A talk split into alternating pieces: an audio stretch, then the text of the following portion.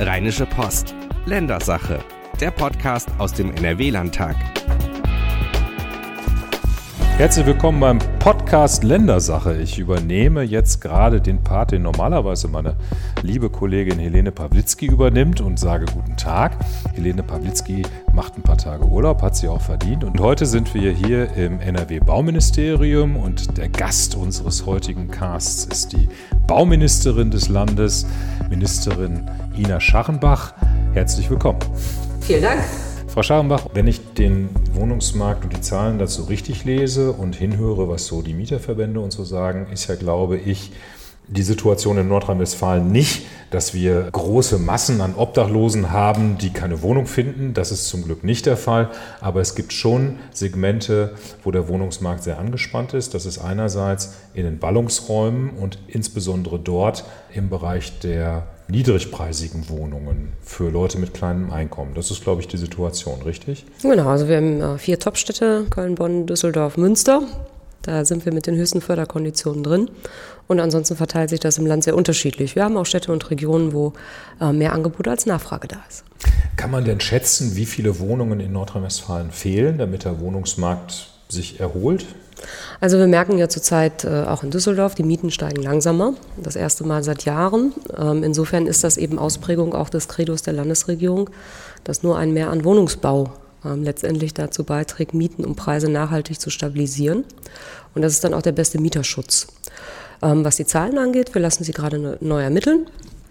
Ähm, die letzten sind von 2015 im Lichte der Asylzuwanderung und die ist seit einigen Jahren schon nicht mehr in der Höhe vorhanden, sodass es neue Zahlen braucht. Kann aber jederzeit wiederkommen, ne? Ähm, ja, ohne Frage. Ne? Kriege äh, dieser Welt werden nicht weniger, im Gegenteil. Und äh, insofern haben wir aber damit umzugehen, wie jeder andere auch. Mhm. Status quo ist ja, dass die Mieten in Städten wie Düsseldorf und Köln so stark gestiegen sind, dass dort sogar die Hälfte der Bevölkerung Anspruch auf einen Wohnberechtigungsschein hat, also im Prinzip Anspruch auf eine Sozialwohnung hat. Was sagt das aus? Heißt das, dass die Leute zu wenig verdienen oder heißt das, dass die Mieten zu teuer sind? Und was kann Politik dagegen tun? Hm. Also ich tue mich immer schwer mit dieser Aussage, die Hälfte der Bevölkerung, weil äh, letztendlich es gel gelten Einkommensgrenzen. Aber es werden auch noch andere Positionen berücksichtigt bei der Frage, ist man Berechtigungsempfänger, ja oder nein. Und äh, die Bundesregierung hat gerade zum 1. Januar die Grenzen äh, deutlich erweitert, sodass mehr Personen auch in diesen Kreis reinkommen können. Ähm, vor dem Hintergrund ist es immer eine individuelle Berechnung. Äh, ich weiß, dass äh, interessierte Kreise immer gerne ausschließlich die Einkommensgrenzen beurteilen. Das ist aber meines Erachtens nicht sachgerecht. So, und äh, Sie haben auch die Situation, dass Wohnberechtigungsscheinempfänger in ganz normalen Wohnungen wohnen. Also auch die, die nicht öffentlich gefördert sind. Und deswegen ist es wichtig, dass wir eben diese Verbreiterung im Angebot bekommen.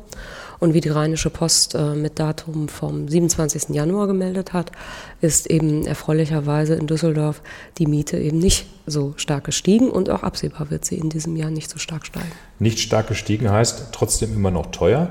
Was ist das größere Problem? Die Höhe der Mieten oder dass es insgesamt zu wenig Wohnungen gibt oder ist beides problematisch? Ja, Sie haben in einer Stadt wie Düsseldorf schlicht ein Grundstücksproblem und das haben Sie in vielen großen Städten. Wenn Sie keine Grundstücke haben, können Sie nicht bauen. Und wenn das Bauland nicht bezahlbar ist, dann können sie auch nicht bezahlbar bauen, so dass äh, letztendlich eins dann zum anderen kommt. Also wir sind in Düsseldorf mit einer preisgebundenen Miete von 6,80 Euro unterwegs, merken aber auch, dass diese 6,80 Euro auf der einen Seite für Investoren immer schwieriger werden, weil eben die Einstandskosten immer weiter steigen, Grundstücke, Baustoffe, Bauprodukte. Und auf der anderen Seite merken wir, dass es äh, für viele Wohnberechtigungsscheinempfänger schwierig ist, diese 6,80 Euro zu zahlen. Also kommen wir da jetzt zunehmend in Konfliktlagen in diesen großen Städten. Bin aber ganz zuversichtlich, dass die äh, Städte drumherum mit ihrer Bautätigkeit anziehen und dann wieder das Angebot entsprechend verbreitern. Das zeigt sich jedenfalls in den letzten Monaten. Was kann Politik tun, um das Bauen und damit dann am Ende auch das Wohnen billiger zu machen? Naja, es geht äh, in erster Linie darum, dass die Städte und Gemeinden ähm, Grundstücke zur Verfügung stellen, und zwar bebaubare Grundstücke. So, und dafür haben wir als Landesregierung äh, eine neue Landesinitiative ins Leben gerufen, Bauland Leben, mit fünf äh, Werkzeugen, die wir zur Verfügung stellen, um die Städte und Gemeinden darin zu unterstützen, wieder mehr Grundstücke an den Staat zu bekommen. Wir merken, dass es langsam anzieht, denken auch die Mobilitätsentwicklung mit, ganz wichtig. Weil auch hier in der Region Düsseldorf äh, zunehmend die Standorte nachgefragt werden, wo auch ein Mobilitätsanschluss ist. Nachvollziehbar. Und äh, deswegen beispielsweise mit der Initiative Bauland Bahn haben wir über 3000 Hektar äh, theoretisches Wohnbauflächenpotenzial identifiziert. Das qualifizieren wir jetzt zusammen mit den Städten und Gemeinden und das ist ein wesentlicher Aspekt. Thema Baustoffe, Bauprodukte. Das ist eine Grundsatzfrage, die äh, sich auch die nordrhein-westfälische Bevölkerung äh, stellen darf, stellen muss. Je mehr wir auf Importe beispielsweise auch von Kiesen und Sanden angewiesen sind, umso mehr steigen auch die entsprechenden Einstandspreise. Und das ist ja eine Frage, die wir an anderer Stelle diskutieren, auch durchaus am Niederrhein, im Niederrhein, was den Abbau heimischer Rohstoffe anbetrifft. Die Knappheit an Baugrund ist ja auch ein wesentliches Problem, aber doch vielleicht nicht das einzige Problem. Es gibt ja andere Faktoren, die das Bauen in letzter Zeit deutlich verteuert haben. Strengere Energiesparauflagen zum Beispiel. Ähm, gibt es denn da inzwischen in der Politik Überlegungen, möglicherweise bei der Energiesparverordnung die Zügel ein bisschen lockerer zu lassen, damit das Bauen insgesamt billiger wird? Ja, wir sind als nordrhein-westfälische Landesregierung erstmal froh, dass die Bundesregierung sie nicht weiter angezogen hat. Wir reden ja gerade über das äh, Gebäudeenergiegesetz. Es bleibt ja beim Energiestandard 2016. Das ist viel wert. Der ist in der Praxis jetzt auch erprobt. Und wir legen ähm, als nordrhein-westfälische Landesregierung sogar eher Wert darauf, dass wir diese technologischen Sprünge auch machen, wenn es um Energetik geht in Gebäuden. Also nachhaltige Dämmstoffe versus Polysterol, was man so klassischerweise vor die Fassaden setzt, äh, moderne Heiztechniken und Vergleichbares.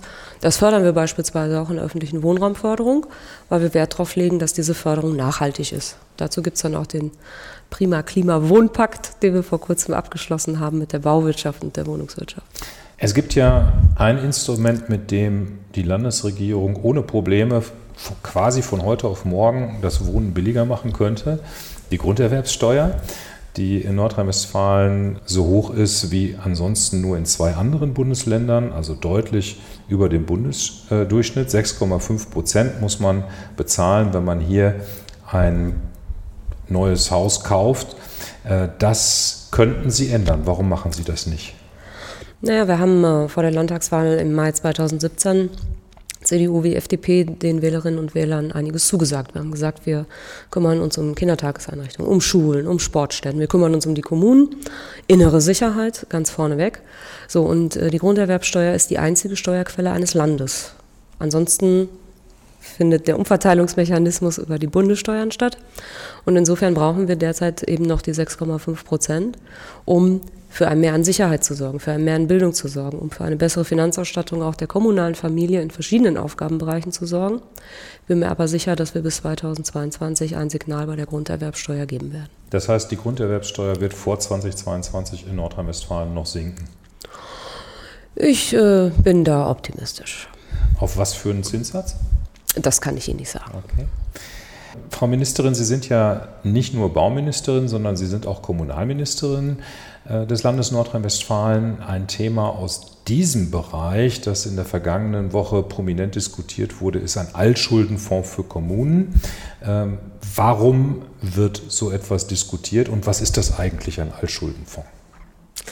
Naja, es wird äh, vor einem einfachen Hintergrund diskutiert. Äh, wir haben in Nordrhein-Westfalen in den 396 Städten und Gemeinden rund 23 Milliarden Euro sogenannter Kassenkredite, also für die Privatleute der Überziehungskredit. Und äh, der belastet natürlich die Investitionsfähigkeit der Kommunen, die Handlungsfähigkeit der Kommunen immer nach vorne in die Zukunft gerichtet. Und äh, da es uns gelungen ist, zusammen mit anderen Ländern im vergangenen Jahr dafür Sorge zu tragen, dass der Bund diese Herausforderung das erste Mal als gemeinsame Herausforderung angenommen und beschrieben hat, reden wir über einen Altschuldenfonds. Und vorab hatte sich CDU und FDP im Koalitionsvertrag in Nordrhein-Westfalen darauf verständigt, eine kommunale Kredithilfe aus dem Stärkungspakt weiterzuentwickeln. Und insofern ist das eine unserer zentralen Aufgabenstellungen in den nächsten Jahren. Wie viele Kommunen in Nordrhein-Westfalen sind überschuldet? Überschuldet kann ich Ihnen jetzt vor dem Hintergrund 2019, 2018 äh, gar nicht sagen. Wir merken in den Haushalten äh, mit Blick auf 2018, frühere Zahlen habe ich noch nicht, dass die Anzahl der Kommunen mit einem äh, echt strukturell ausgeglichenen Haushalt deutlich zugenommen hat, sprunghaft von 17 auf 18. Mhm. Hängt auch mit der äh, guten Entwicklung der Haushalte zusammen. Also wir haben das im Jahr 2018 das zweite Mal nach 17 endlich wieder Finanzmittelüberschuss in den Kommunen mit 2,2 Milliarden Euro. 2017 war es das erste Mal nach 2008. Also so lange dauert das ganz einfach auch, von einer Finanzmarktkrise dann sich wieder zu erholen. Und ich hoffe, dass es sich in 19 entsprechend fortsetzt. Wenn ich es richtig gelesen habe, sind ungefähr 140 Kommunen, ein bisschen mehr in Nordrhein-Westfalen, also äh, in der sogenannten Haushaltssicherung. Das heißt also, Sie müssen sich Ihren Finanzplan, Ihren Haushaltsplan, Ihren Ausgabenplan genehmigen lassen von einer Aufsichtsbehörde. 140 von 396 Kommunen, das ist viel und äh, vielleicht auch deswegen erschreckend viel sogar, weil diese Kommunen nicht mehr in den Genuss der kommunalen Selbstbestimmtheit kommen, die ihnen ja die Verfassung eigentlich gewährleistet und verspricht und zusichert. Wie lange wird das noch dauern, bis alle Kommunen in Nordrhein-Westfalen wieder vollständig über ihren Haushalt und damit über den wichtigsten Bereich der Kommunalpolitik selbstständig entscheiden dürfen? Okay. Ähm, die Zahl derer, die in der Haushaltssicherung sind, egal in welchem Instrument, äh, ist zurückgegangen in den letzten zwei Jahren. Hinweis auf die äh, wirtschaftlich stabile Entwicklung, die auch äh, in den Kommunalhaushalten ankommt und wird auch in der Zukunft weiter zurückgehen. So, das ist meine Einschätzung. Es hängt natürlich immer so ein bisschen davon ab, a, das eigene Ausgabeverhalten einer Kommune. Ähm, zweitens natürlich die Frage, was kommt an neuen Leistungsgesetzen, die letztendlich über die kommunale Ebene zu finanzieren sind. Also Aufgaben, die vom Bund oder vom Land auf die Kommune übertragen werden. Genau, beim Land ist ja klar geregelt, wenn wir neue Aufgaben übertragen, müssen wir das finanziell ausgleichen. Beim Bund gibt es diesen Mechanismus nicht und das ist das. Das heißt, der Bund kann den Kommunen Aufgaben geben und sagen, bezahlen müsst ihr es auch noch. Ähm, genau, das hat er in einem Fall gerade wieder gemacht mit dem Angehörigenentlastungsgesetz, was gut gemeint ist, ohne Frage, was aber die Kreise und kreisfreien Städte finanziell belasten wird. Und ich habe gebeten die, an die Kreise und kreisfreien Städte, dass sie das genau nachhalten, was dieses Gesetz kostet, weil der Bund zumindest den Ländern zugesagt hat, dass er in eine Zahlungsüberprüfung eintreten will. Aber das ist dann eben immer erst nachgelagert. Das heißt, sie müssen vorfinanzieren und dann können sie darauf hoffen und darauf setzen, dass der Bund seine Zusage hat. Also grundsätzlich ist es so äh, geregelt im Verhältnis des Landes zu den Kommunen. Wer die Musik bestellt, muss sie bezahlen. Also ja. wenn das Land sich eine Aufgabe überlegt, die die Kommunen übernehmen sollen, dann muss das Land die finanziellen Mittel dafür bereitstellen. Man nennt das Konnexitätsprinzip und dieses Konnexitätsprinzip gibt es gegenüber dem Bund bislang nicht. So Meine Frage an Sie, ist das eine Forderung der NRW-Landesregierung, dass ein solches Konnexitätsprinzip auch für die Bund-Kommunen-Beziehungen eingeführt wird? Ähm, wir haben das erste Mal im Bundeskoalitionsvertrag zwischen CDU, CSU, SPD ähm, einen Hinweis drin auf äh, das Grundprinzip, wer bestellt, bezahlt. Ähm, und ich würde mir wünschen, dass bei den Leistungsgesetzen, die da aktuell wieder in der Diskussion sind, ob das ein Rechtsanspruch auf offener Ganztag ist oder Vergleichbares, die Verabredung dann aus dem Koalitionsvertrag auch mal zum Tragen käme. So, es ist ohne Frage so, dass die Bundesregierung in den letzten Jahren viel Geld den Kommunen über die Länder zur Verfügung gestellt hat. Das will ich überhaupt nicht schmälern. Aber ähm, es ist eben so, dass die äh, Ausführung der Leistungen sehr häufig viel teurer kommt. Wir haben keine direkte Bund-Kommunal-Beziehung. Das äh, verbietet äh, das Grundgesetz. Das ist auch gut so und ist auch richtig so. Aber wenn man sich eben neue Leistungen überlegt, dann muss man gleichzeitig auch mit überlegen, was kostet das denn eigentlich? Denn äh, Steuererhöhung will auch keiner. So, und Leistungseinschnitte will eigentlich auch keiner. Also insofern wünsche ich mir da mehr Ehrlichkeit in der Gesamtdebatte. Und der Altschuldenfonds ist jetzt eine Finanzhilfe, finanziert vom Bund und von den Ländern, die den Ärmsten der Kommunen wieder mehr Handlungsspielraum geben soll, sodass es da vor Ort wieder politischen Gestaltungsspielraum für die Stadträte, für die Kreistage gibt. Wie genau wird denn die Last für diesen Altschuldenfonds, wenn er denn überhaupt kommt, verteilt? Wie viel würde Nordrhein-Westfalen aus eigenen Mitteln beisteuern? Wie viel würde der Bund beisteuern? Was ist da im Gespräch hinter den Kulissen? Ähm, offen gesagt ist noch gar nichts im Gespräch. Also wir haben mehrfach äh, die Bundesregierung aufgefordert, abgesehen von den ganzen Pressemitteilungen, die gelaufen sind, doch bitte in konkrete Gespräche einzusteigen. So, das ist bis jetzt nicht erfolgt. Wir werden das jetzt im Verlauf des ersten Quartals 2020 dann nachholen mit dem Bund, äh, denn wir wissen auch noch nicht, welche Modelle der Bund selbst überlegt. Ähm, es stand viel geschrieben und war viel zu hören, aber es sind eben noch keine konkreten Details bekannt. Und äh, wir haben als Landesregierung gesagt, dass wir mitfinanzieren. Und die Kommunen wissen auch, dass sie mitfinanzieren werden müssen. Insofern, die reichen Kommunen.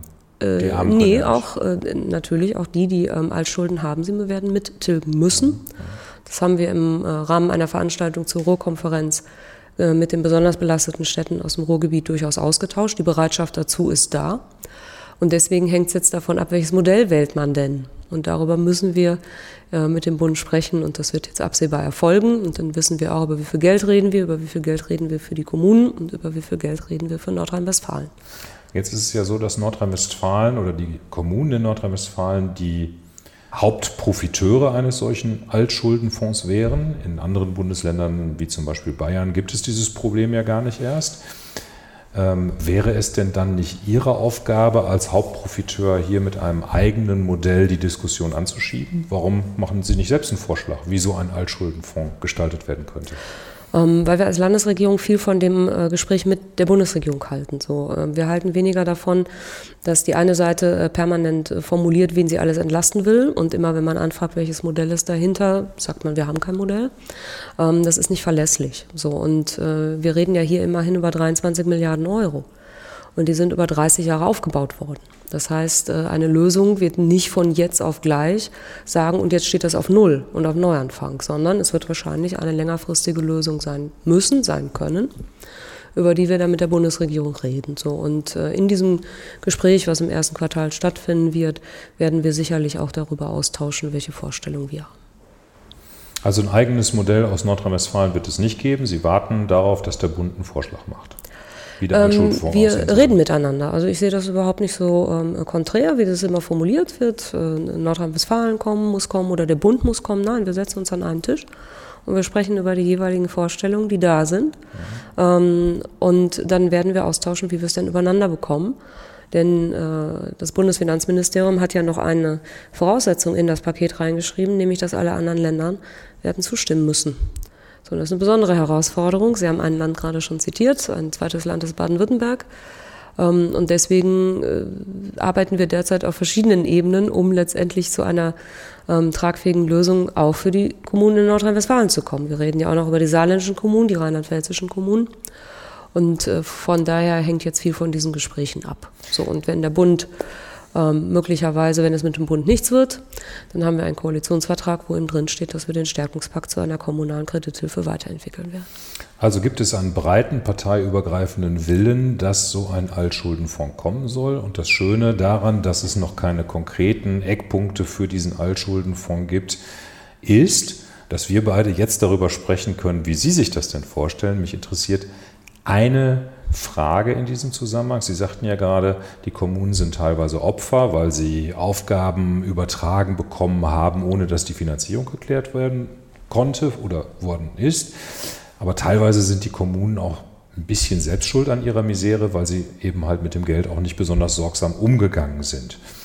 Ich erinnere mich da an Kommunen wie Duisburg, die dann meinten, sie müssten Kohleverstromer kaufen mit der Stehag, ein Unternehmen, das in der Kohleverstromung aktiv ist. Und die haben dann plötzlich, äh, sind in eine Schieflage geraten. Das schlägt dann natürlich alles bei den Kommunen negativ zu Buche. Eine andere Geschichte war das mit diesen Zinswetten. Die Kommunen haben halt, um sich zu refinanzieren, waghalsige Anlageprodukte gewählt, die nach hinten losgegangen sind. Also da haben die Kommunen auch schon ohne Zutun des Bundes aus eigener Kraft viel Geld verschleudert.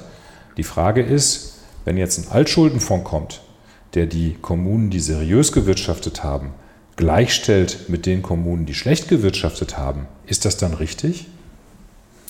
Oh, das ist eine äh, durchaus spannende Frage, denn ähm, all die Städte, die Sie auch angesprochen haben, haben demokratisch legitimierte Räte, die das in der Regel ja entschieden haben. So, und deswegen äh, verbietet es sich aus meiner Sicht, äh, da Noten zu verteilen. Ne? Welcher Rat hat jetzt richtig entschieden? Aus heutiger Sicht, ne? aus heutiger Betrachtung, denn sie entscheiden ja immer unter Unsicherheit. Ähm, alles andere wäre ja in Anführungszeichen leicht. So, und deswegen halte ich persönlich von dieser Debatte ähm, wenig. Sie wird auch natürlich im Land Nordrhein-Westfalen geführt, genauso wie zwischen den 16 Bundesländern. Auch hier sagen und fangen die ersten Kommunen an und sagen, naja, wenn ihr bereit seid, Kommunen zu helfen, die ähm, Altschulden haben, was kriegen die denn, die keine Altschulden haben? Also die Debatte, die zwischen 16 Bundesländern geführt wird, geht jetzt gerade zwischen den Kommunen in Nordrhein-Westfalen los. Das ist doch verständlich, die Debatte, oder? Ja, aber die Frage ist ja immer, hilft das? Ja, also wenn man über Gleichwertigkeit von Lebensverhältnissen spricht, wenn man über äh, Chancen auch von Städten und Gemeinden spricht und Altschulden haben auch kleinere Kommunen. Das sind nicht nur die großen, die man üblicherweise äh, vor den Augen hat. Ähm, dann ist es, finde ich, eine lohnenswerte Aufgabe äh, zu sagen, wie kriegen wir das jetzt eben gemeinsam gewuppt. Denn wenn auf der anderen Seite regelmäßig äh, die Berichterstattung folgen, dass Nordrhein-Westfalen Hochsteuerland ist bei Gewerbesteuer und bei der Grundsteuer B, dann sind das auch Folgen von gewissen Unterfinanzierungen, die ganz einfach da sind. Und dann muss es im gemeinsamen Interesse sein, für die Zukunft hier zu einer soliden Finanzbasis zu kommen. Und das bedeutet dann auch, sich mit dem Thema Altschulden auseinanderzusetzen. Was ist denn Ihre persönliche Meinung? Sollen Kommunen, die schlecht gewirtschaftet haben, genauso behandelt werden wie Kommunen, die gut gewirtschaftet haben im Zusammenhang mit dem Altschuldenfonds? Ja, Sie verlangen von mir Noten zu verteilen. Das nee, kann nee, ich nicht. Ich frage Sie nur nach ja? Ihrer Meinung. Das ähm, muss ja keine Note sein. Sie können ja auch sagen, unter den und den Umständen finde ich das richtig und unter den und den Umständen finde ich es falsch. Nee, es ist ja die Frage, wie man am Ende das Modell baut. Ja, man kann ja auch äh, durchaus formulieren, in jeder Kommune bleibt ein Sockel an Liquiditätskredit pro Einwohner, der nicht abgedeckt ist beispielsweise von einer Altschuldenlösung. Also solche Überlegungen gibt es ja durchaus auch.